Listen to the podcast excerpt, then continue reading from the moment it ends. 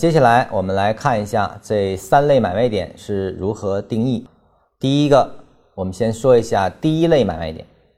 第一类买卖点呢，都是力量衰竭，也就是由背驰所引发，这个是很重要的。就是说，所有的可被称为一买的，一定是背驰引发的，因为这个要跟下我们未来的一个概念小远大啊区分开啊。这个说背驰引发的买卖点才称为第一类买卖点。第一类买卖点的确认肯定是由顶底分型，就是你能观察到的那个顶底分型，比如我们用区间套。三十分钟啊，找到五分钟，找到一分钟，找到一分钟的背驰点的时候，它也必须由一分钟的底分或者顶分来去构成立啊。所以说，触发条件一定是顶底分型。第三个呢，就是说第一类买卖点的发生，那也就意味着前一个走势的结束，它是一个当下可被判断的。当然，一买也可以被破坏啊，那是后面的事情。就是在当下的时候，背驰的背驰之后，我们可以暂时认定这个地方作为一买，如果成立，那就意味着前一走势一定完成，它是相互印证的一个东西。那我们看一下，比如说前一个的三十分钟的走，这是一个三十分钟的趋势走势类型。那么由一买的背驰引发之后，那么这个一买肯定我们用区间套五分钟背驰加一分钟背驰来确认之后，那就认为这个一买。就称之为三十分钟趋势结束的一买啊，我们称之为三十分钟级别的一买。那么这是一个五分钟的向上的趋势走势类型啊。那么它的一脉产生之后，也就意味着这个五分钟的趋势走势的完成啊。那么这个一脉就称之为五分钟的一脉。所以说。买卖点你不能单说一买一卖啊，一定是要加级别。它是什么级别下的，什么走势下的一买还是一卖，这一点很重要。那么我们再来看一下二类买卖点。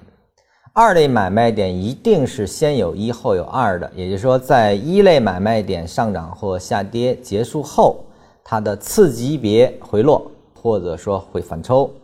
不出新低或者新高所形成的本级别的二类买卖点，什么意思？呃，我们还以上图为例，一个三十分钟的一买形成之后，它一个五分钟回落的确认就构成二买。这面呢，五分钟的一卖形成之后，一个一分钟的走势类型向上没有出新高，我们就可以作为二卖。当然，这里面在禅师的定义里呢，这个就二类买卖点是可以比一买位置更低或者更高的，这个在他的原文中是允许的。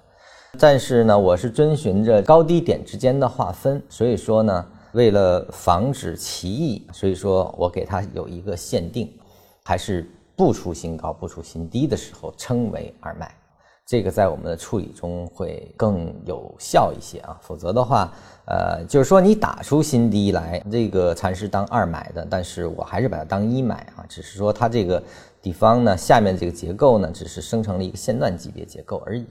所以说还是当成是三十分钟的一买的啊，如果出新低，那不出新低，我才把它当成是二买来处理。呃，那么二买其实在理论上来说呢，其实是可以有多个的。啊，可以有多个，也就是说，随着它的这个只要不出新低，作为这个三十分钟的一买的区间啊，这个高低点之内啊产生，那么它最终也形成了向上的运动之后啊，这是作为一些个新的中枢来去看待的。那么次级别可以形成，那它两次之后其实已经形成了跟它同级别的中枢，其实这个地方依然是三十分钟的二买。当然，这个二买也可以继续升级，这是我们后面讲中枢升级的时候你能发现的一个问题啊，就是说它这个中二买啊，其实在某定程度上，甚至级别是大于一买的级别，这也是很正常的。当它这个中枢，也就是说二买都是发生在大 A 的构筑中所产生的低点，都可以当二买来用。它只要在一买的上方在运动啊，我都可以当二买来用，就这一点。在我们未来的这个走势中枢升级过程中，你会逐渐的体会，这个其实都可以称为二买，也说二买的级别可以比一买小，也可以比一买大，因为一买它的级别是按它来说的，但它可以生长出比三十级别中枢更高级别的中枢，所以它这个二买的级别是可以比它大的。但这个没有关系，你只要知道在大 A 的构筑中，二买都可以成立就可以了。就是它是根据位置来说的，这个涉及中枢的生长，我们在后期的学习中你会能够找到它的依据。那我们接下来看一下第三类买卖点，第三类买卖点也是个非常重要的买卖点，因为它不单单是第三类买卖点啊，它也是。中枢终结的信号，在我们前面讲中枢的终结以及它的这个方向确定的时候，其实三买是已经作为概念提出的，只是这一次呢，将单独拿出来啊讲一讲什么是三买，第三类买卖点。第三类买卖点，它是走势类型，这个某走势类型脱离中枢之后的次级别回落未回到前中枢内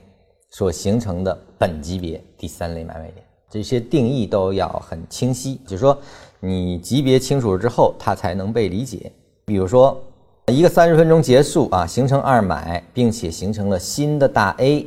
那么这个地方是五分钟的走势类型，它的重叠构成三十分钟走势类型的中枢嘛。那么这个作为五分钟走势类型的回落，并没有回到原中枢前一个中枢最前面的它最近的这个中枢没有回来，那它就构成三买。那这个三买也就确立了，它反倒在证明前面这个中枢已经成立了，所以三买来确定和规定了这个前一个中枢的中枢范围以及方向。呈现三买之后，三买一定是在中枢上方来形成啊，三脉是在中枢下方来形成。形成三买之后，我们才说这个中枢被固定下来。那么三买它是次级别回落所形成的，也就是说。它的这个回落的级别跟我们中枢的前中枢构建的次级别组件的级别是一致的，啊，也就是说这是五三十分钟中枢的话，它一定有五分钟的走势类型来构筑的。那么三买的最终确认是由五分钟的走势类型的结束来确定的，这一点非常重要，所以叫次级别回落。同样的道理，三卖也是这样来定义的，也就是说。这是五分钟的走势类型，那它的这个新的大 A 反向的负 A，我们称之为负 A，就是说是一个向下运动的一个大 A，那它是由一分钟的走势类型来构筑的。当再一个一分钟走势类型啊，一个向上运动的走势类型没有进入前一中枢，它就会形成对于这个五分钟级别中枢的三脉。那么这个时候才称为这个中枢的三脉形成啊，所以叫次级别回落形成，它也固定了前一个运动的方向。